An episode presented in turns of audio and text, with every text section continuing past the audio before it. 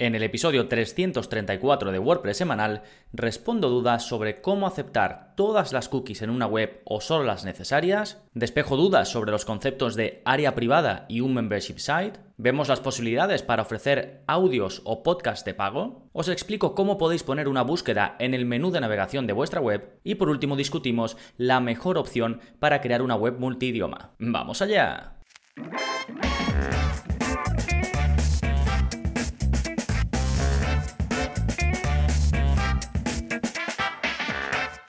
Hola, hola, soy Gonzalo Navarro y bienvenidos al episodio 334 de WordPress Semanal, el podcast en el que aprendes a crear y gestionar tus propias webs con WordPress en profundidad. Y hoy, como habrás visto por la intro, es un episodio de preguntas y respuestas. He rescatado, y hoy, como habrás visto en la intro, es un episodio de preguntas y respuestas. He rescatado cinco preguntitas de estas que me hacéis los que sois suscriptores a través del soporte. Ya sabéis, en gonzalonavarro.es tenéis cursos, tenéis vídeos avanzados y tenéis soporte. Todo ello enfocado a que tengas las mejores herramientas y las mayores posibilidades para crear, pues no solo tus webs, sino incluso webs de tus clientes. Si aún no estás apuntado, ya sabes, gonzalonavarro.es y ahí tienes toda la info. Bien, como digo, en un momentito vamos a ir con estas preguntitas y vamos a darles respuesta en nada, en unos segundos, pero antes, como siempre, novedades. ¿Qué está pasando en gonzalonavarro.es esta semana? Pues por un lado tenemos nuevo vídeo de la zona código, es el vídeo 284 y en él te enseño a exportar las webs que tengas en local con el eh, servicio, el programa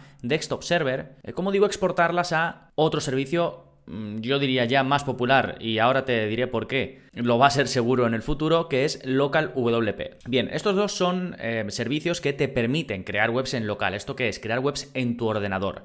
Y la gracia de estos dos servicios es que te dan ya la infraestructura, porque normalmente crear una web en local pues es un poquito técnico, hay que hacer algunas cosas que pues se te pueden atragantar, ¿no? Y teniendo servicios como este que te simplifican mucho todo y que incluso te permiten gestionar un montón de webs desde un mismo lugar, desde una herramienta única, pues es muy cómodo. Y antes de que llegase Local WP, la más popular era Desktop Server, era la que yo utilizaba y además eh, me utilizaba y utilizo aún de momento es su versión premium. ¿Qué pasa? Que han comunicado que van a dejar de pues mejorar el servicio, dar soporte al servicio, que lo van a abandonar, vamos. Entonces, como sé que muchos de vosotros, algunos de vosotros, pues tendréis webs ahí y querréis migrarlas, pasarlas al local WP, a este otro servicio que además es gratuito y que para ser sinceros, pues ya estaba mejorando a Desktop Server, pues os he grabado este vídeo en el que os explico cómo podéis hacer para migrar todas vuestras webs, que en mi caso yo tengo una web creada por cada curso, entonces lo que estoy haciendo es que las voy migrando poco a poco. Cuando veo que voy a necesitar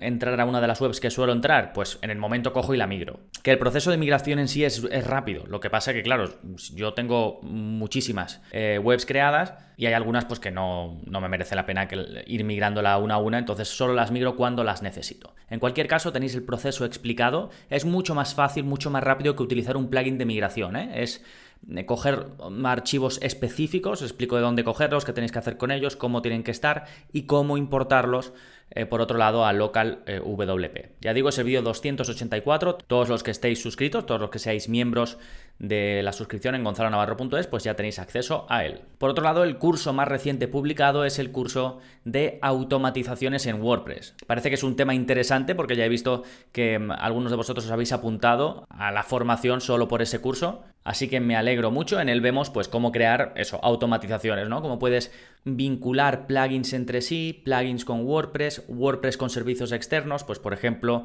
eh, lo típico de cómo hacer que cada vez que publicas un contenido nuevo de una determinada categoría, por ejemplo, pues se publique en Twitter, en Facebook, en Instagram, donde sea. O cómo hacer que alguien que rellena un formulario, pues que esa información vaya a tu servicio de email marketing. O que incluso alguien que ha rellenado un formulario pueda generarse un usuario nuevo en WordPress o enviarse, yo qué sé, si usas LearnDash para ofrecer formación, pues enviarlo ahí, ¿no? Que esté apuntado automáticamente un curso. Pues todo esto lo puedes automatizar directamente desde WordPress y te explico cómo en el, en el, curso de automatizaciones en WordPress que también tienes ya disponible junto a otro montón de cursos, más de casi 70 cursos ya, ya sabéis, uno nuevo al mes o una renovación de uno existente. Así que ahí lo tenéis todo disponible. Si queréis acceder a los enlaces que voy comentando. Ya sabéis, tenéis enlace directo con todo lo que os voy dejando, que además en estos episodios de preguntas y respuestas son muchas cosas, porque debajo de cada pregunta os dejo los enlaces relevantes y así lo tenéis todo ordenadito y mucho más cómodo. Ya sabéis, gonzalonavarro.es barra 334, que es el número de este episodio, 334, y vais directo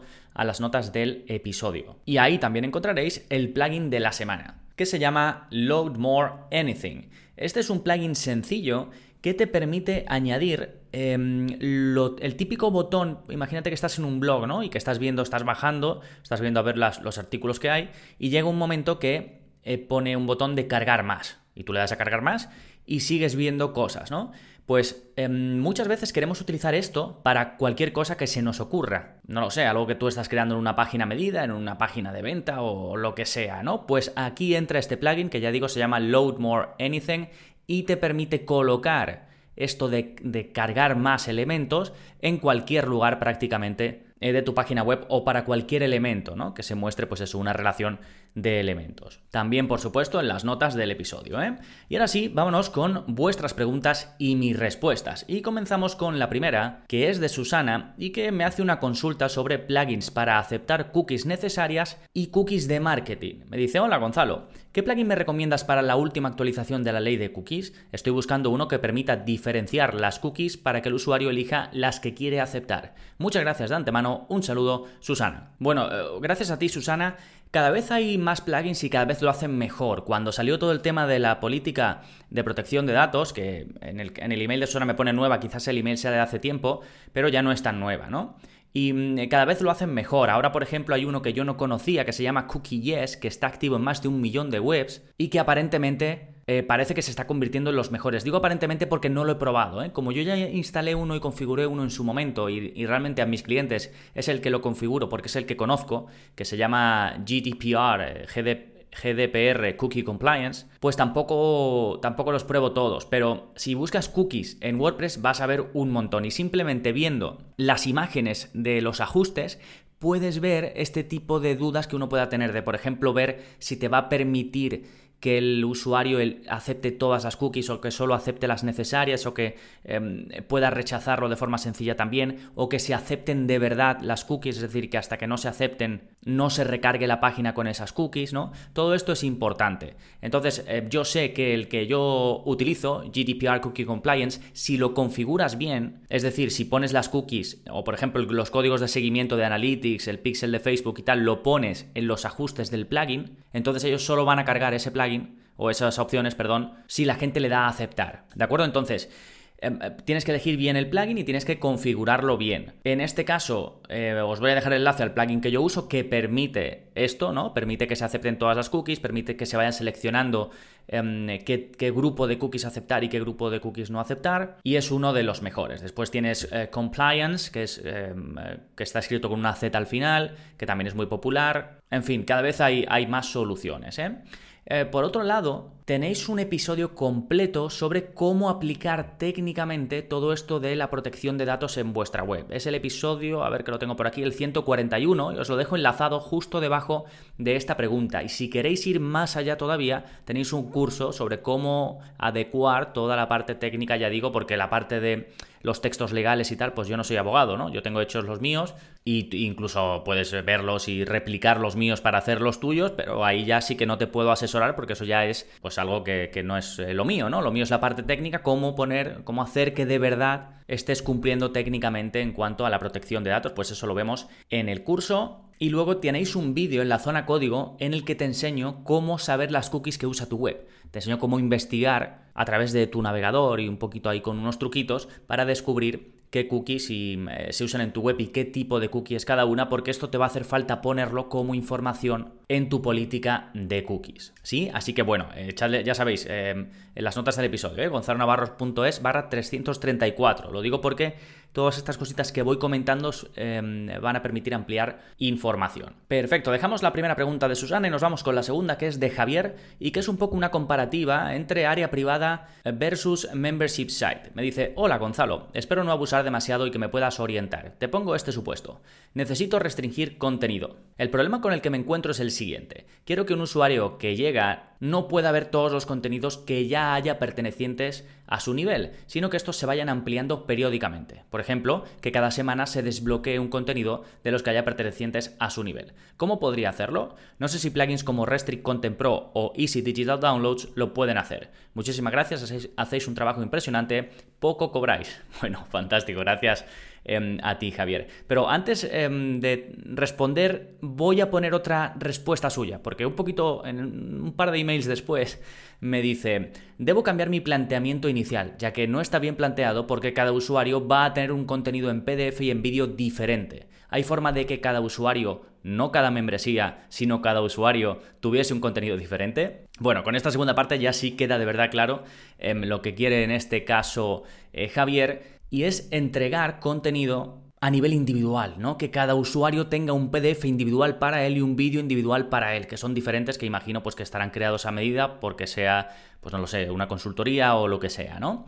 Entonces, el planteamiento inicial, lo que mm, en este caso Javier quería montar en un principio eran varios niveles de membresía, lo típico, ¿no? Y que en cada uno hay una serie de contenidos y que cuando el usuario se apunta no lo tiene todo de golpe, sino que le va llegando por goteo, ¿no? Lo que se llama eh, content dripping en inglés, que es eso, contenido por goteo y tú estableces, pues si lo va a ser semanalmente, mensualmente o lo que sea. Y, da igual que la persona se apunte hoy o que, se, o que otro se apunte dentro de 20 días, que en la primera semana le va a llegar una cosa, en la segunda otra y así sucesivamente, ¿no? Bueno, y me preguntaba si se podía hacer con Restrict Content Pro, con EDD. Con Restrict Content Pro se puede hacer sin duda, de hecho seguramente sea la mejor opción para hacerlo, así que si estáis en este supuesto, sin duda Restrict Content Pro, que tenéis un curso completo, y la extensión Drip Content, es la que te permite hacer esto. Con Restrict Content Pro restringes el contenido, creas los distintos niveles, cobras al usuario por tarjeta, por PayPal, como quieras, y luego con Drip Content te da la funcionalidad extra de decir, para este nivel de suscripción vas a ir sacando estos contenidos cada este tiempo y para este otro es total, ¿no? Se entiende la idea. Vale, la segunda parte, cuando ya eh, se da cuenta aquí Javier que tiene que cambiar su planteamiento, esto nos pasa mucho, ¿no? Tenemos una idea eh, y tal, y cuando la vamos evolucionando, pues vemos que tenemos que pivotar, que cambiar, así que fantástico. Solo tardó un par de correos en darse cuenta, así que eh, fue rápido.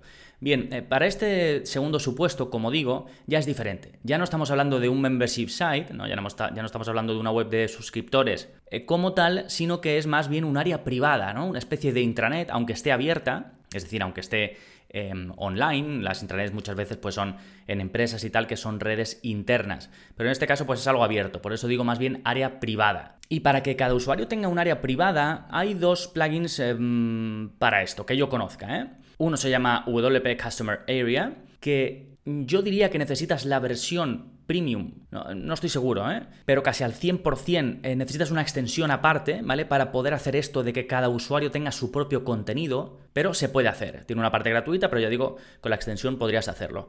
Y eh, luego tienes otro que descubrí hace un tiempo, que está un poquito fuera del radar, y que se llama WP Private Content Plus, que está pensado específicamente para eso. No solo para proteger eh, contenidos específicos, sino también para tener contenido específico para cada usuario. Y seguramente esta sea la opción para el que busca que solo sí o sí sea al nivel de cada usuario que tengan sus páginas privadas eh, sus menús privados, incluso sus widgets privados, sus contenidos o descargas a nivel de cada uno, pues seguramente sea una de las mejores opciones. Para mm, la parte de que mm, cada usuario tenga su propia página con su propio contenido privado ahí, también sería necesaria una extensión premium o pasarte a la parte pro, eh, mejor dicho, de, este plugin, ¿vale? Eso suele ser una parte técnicamente un poco más compleja y es lo que aprovechan este tipo de plugins para, mm, pues para eso, para que les paguemos por su trabajo, ¿no? Que tampoco viven de, em, por, eh, no viven del aire ni por el amor al arte. Eh, bueno, pues eh, ya tenéis en la parte de enlaces las dependiendo, si necesitáis un membership site así del estilo con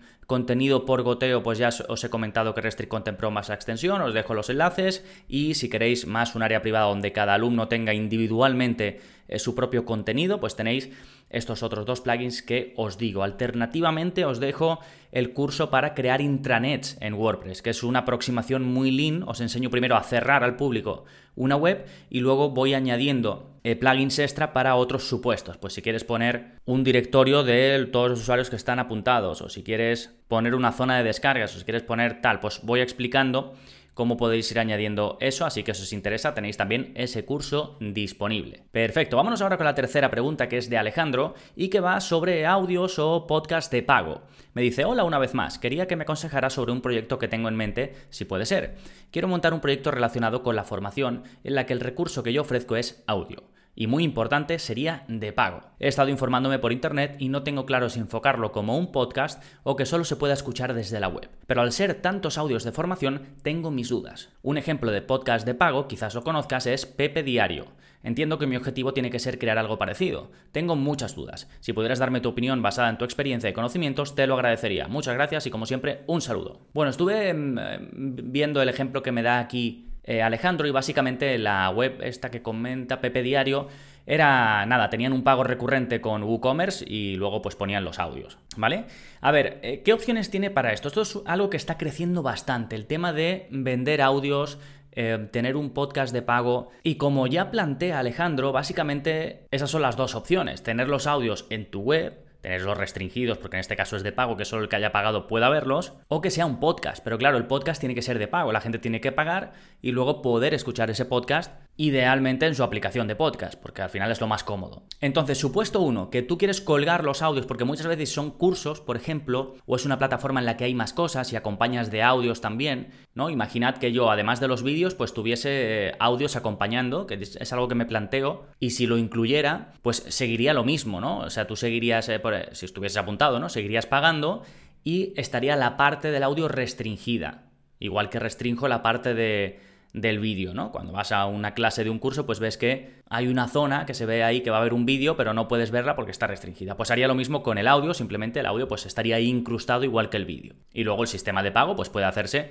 como hemos eh, comentado en la anterior eh, pregunta, pues con un plugin de restricción de contenidos, como puede ser Restrict Content Pro o Paid Memberships Pro. De ambos tenéis cursos, ¿eh? Y luego el audio en sí, pues lo puedes o subir directamente a tu, a tu hosting o lo puedes subir a un servicio especializado, igual que hay hostings de vídeo, pues lo puedes subir a un hosting de audio y luego incrustar ahí el vídeo o el reproductor, perdón, el reproductor de audio en este caso. Sí, en este caso deberías asegurarte que el hosting de audio pues tenga una opción, como por ejemplo tiene Vimeo, para ponerlo privado, es decir, que si se busca en Google, que la gente no pueda llegar a, ese hosting y encontrar ese audio. Eh, en este caso, los eh, hostings más populares de audio, como Spreaker, el propio de, Blueberry que uso yo y otros, tienen la opción de ponerlo privado. ¿eh? Bien, eso por un lado. Por otro, está la opción de que sea un podcast como tal, es decir, que la gente pueda escuchar esos audios por los que ha pagado, que los pueda escuchar en su iPhone, en su Android o en el móvil que utilice, que lo tenga en su aplicación de podcast. Pues para esto, como digo, cada vez hay más soluciones. Y, por ejemplo, siguiendo un enfoque parecido al que yo te comentaba, imagínate que yo ahora mismo saco un podcast premium.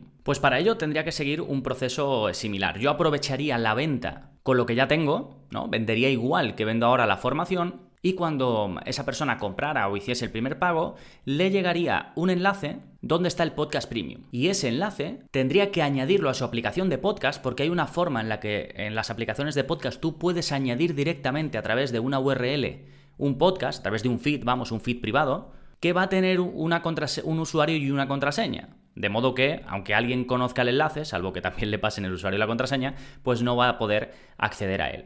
Y esto también hay hostings que te permiten hacerlo. Hostings de audio, como digo, el que yo uso, por ejemplo, eh, Blueberry te permite hacerlo. Es decir, lo podría hacer con el mismo plugin de, de PowerPress con el mismo plugin que tengo para tener mi audio este que estás escuchando tú ahora mismo, pues podría crear también uno privado y solo darle el feed, es decir, la URL especial a la gente que haya pagado por él, ¿sí? Y la parte de cobrar, pues la gestionas tú, con el plugin que tú quieras y como tú quieras. ¿De acuerdo? Eso sería, digamos, lo mejor para tener tu control total. ¿Qué pasa? Pues que tiene esta parte técnica en la que tienes que tener tu web con WordPress, tienes que, en este caso, ¿no? Tienes que subir ahí em, con el plugin que yo uso de PowerPress, que por cierto es el que os enseño a configurar en el curso de podcasting en WordPress, pues con ese plugin eh, harías toda la configuración y demás, ¿no? Después están saliendo opciones, de hecho hay una opción española o de, desarrolladores españoles o de creadores españoles, mejor dicho, que es Mumbler, mumbler.io, y que te facilita todo esto. Tú simplemente subes el podcast y ellos te dan toda la información, te, te crean ya automáticamente, bueno, ya te hacen todo el proceso de cerrarte el podcast para que nadie lo pueda ver, te dan todo el tema de la URL con la explicación ya de cómo tiene que hacer la persona que te lo compra para ponerlo en su aplicación de, podcast o lo que sea. Y ellos, por supuesto, pues se quedan con un eh, porcentaje de todas las ventas o de todas las suscripciones que tú tengas a tu podcast o tu audiocurso o los audios sueltos que quieras vender. ¿sí? Si quieres que sea todo tuyo, que no esté en una plataforma de terceros, te lo puedes crear tú mismo, como ya te he comentado, y si prefieres que sea más sencillo, pero estar en una plataforma de terceros y te compensa pagar esa comisión por tenerlo todo más sencillo, pues ya sabes que tienes esta otra opción. ¿sí? Si os interesa mucho esto, que puede que a algunos os interese, eh, contactadme y decidme si queréis que haga un curso, ¿vale? Porque también es algo, incluso podría enfocarlo a crear yo mi propio podcast de pago y así lo hacemos como un proceso real, ¿vale? Bien, eh, pasamos de, esta pregunta de Alejandro y vamos ahora con la de Miriam, que me preguntaba sobre cómo podía poner la búsqueda en el menú de navegación. Me dice, hola, ¿qué tal? Verás, me gustaría saber si tienes algún vídeo para poner el buscador o lupa de buscar en el menú de una tienda online. La lupa me refiero al icono de la lupa. Gracias. Bueno, gracias a ti, Miriam. Y, mm, a ver, si quieres poner eh, bueno, lo, primero que haría yo aquí es ver si el tema que tú utilizas, el theme que tú utilizas, trae esta funcionalidad. Porque muchas veces los, themes la traen, te traen una opción para que mm, si tienes algo de control sobre el menú de navegación, para que puedas añadir un buscador y muchas veces pues puedes elegir un poco el diseño, si quieres que tenga la lupa, el iconito este de lupa que dice eh, Miriam o no. Eso es lo primero que haría. Si no sabes muy bien cómo buscarlo tu theme, puedes buscar en Google nombre de tu theme, search in menu ¿no? Eh, búsqueda en menú. Mejor buscarlo en inglés porque seguramente en español no te salga. Em, que no viene incluido, mira a ver si el constructor visual que utilizas te permite incluirlo. Si utilizas Elementor, por ejemplo, seguramente tengas la opción. Si utilizas eh, seguramente tengas la opción. Eh, que tampoco. con Gutenberg realmente podrías llegar a hacerlo. Si tu theme está preparado para el full site editing, podrías llegar a poner el widget de buscar en la parte del menú. ¿Vale? Aunque no, eh, por cierto, en el curso de Gutenberg que lo actualicé, vemos cómo utilizar esto, ¿eh? cómo editar toda la parte de la cabecera de la web a nivel estructural, para los temas que estén preparados, ya digo, para mm, el full site editing. Y si no, pues a lo típico, ¿no? A utilizar un plugin que te permita ponerlo.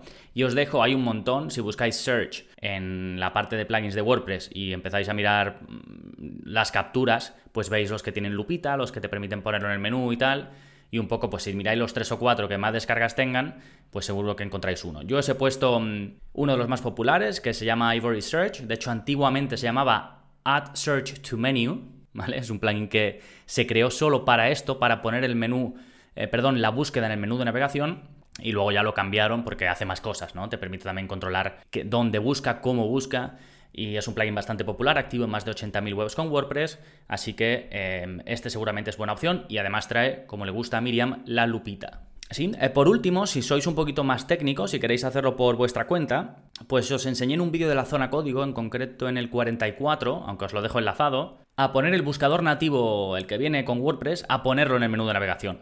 Ahí ya seguramente sí que no se muestre la lupa y bueno, no, no, sería lo mismo, pero si os queréis ahorrar un plugin y os gusta esta parte de ser un poquito más técnicos, pues lo podéis hacer, os explico cómo hacerlo en la zona código. Sí, perfecto, vamos ahora con la última pregunta que es de Claudia y que me pregunta sobre la mejor opción para una web multidioma. Me dice, hola Gonzalo, te escribía porque quiero traducir nuestra página web al inglés e italiano y he visto diferentes plugins pero no me queda muy claro cuál es el mejor o el más indicado, ya que el que yo creía como mejor me pone que ya no existe, ahora no recuerdo cuál era.